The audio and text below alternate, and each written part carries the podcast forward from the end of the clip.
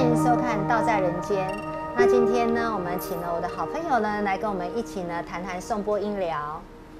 林老师，我们听了你这么多专业的分享，但是呢，工欲善其事，必先利其器。我每次来到你这里，我看到有好多好多的坡，包含有很多很多的材质，但是我们大家都不懂，可不可以记得一起来帮我们分享一下这个波到底有分什么材质，然后它的大小有什么差别呢？好的，其实呢，一般呢送波呢，大部分我们现在比较常看到呢有两种，一种是铜波，一种呢是水晶波。嗯，那你来仙洞这边看到的所有的波呢，几乎都是铜波，因为铜波的声音呢，它其实比较沉，那水晶波的声音呢，它会比较尖。那因为 Kitty 老师呢，因为在脑波的这一块呢运作的会比较活跃，所以其实我对水晶波呢会有一点那个声音太尖了，我会有点排斥。所以呢，我一般呢都是选择送波的铜波。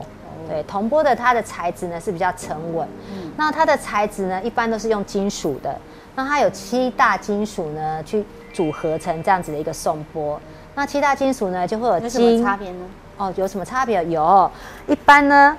它这个钵里面呢，如果有七个材质，嗯，它就有金、银、铜、铁、锡、铅、铝这样子七个嗯金属元素，它就会接引我们七大行星，就是宇宙的七大行星。哦，对，七大行星呢，当然就有金星、木星、水星、火星、土星，然后还有月亮跟太阳这七大行星。哇，有这么多的学问。对，它会接引了我们宇宙的七个行星，然后来对应我们身体的七个脉轮。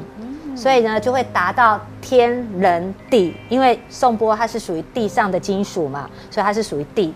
我们人呢是属于中间，所以它就会串成一串，把那个能量呢灌进我们的身体里面。所以它的原理呢大概就是这样子。那它的大小有什么差别呢？为什么我们什么时候该用到大的钵，什么时候该用到小的钵呢？哦，好的，每一个波呢，它的大小呢会影响到它的音频跟正频。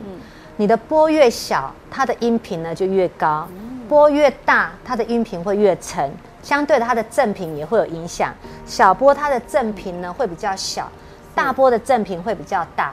那一般呢，如果我们要做身体的时候呢，因为我们会把波放在我们的身体去滑行，它必须借由它的振波呢去把我们的细胞去打通，所以这时候我们就要用大波了。那一般的小波呢，大部分都用在一听音频。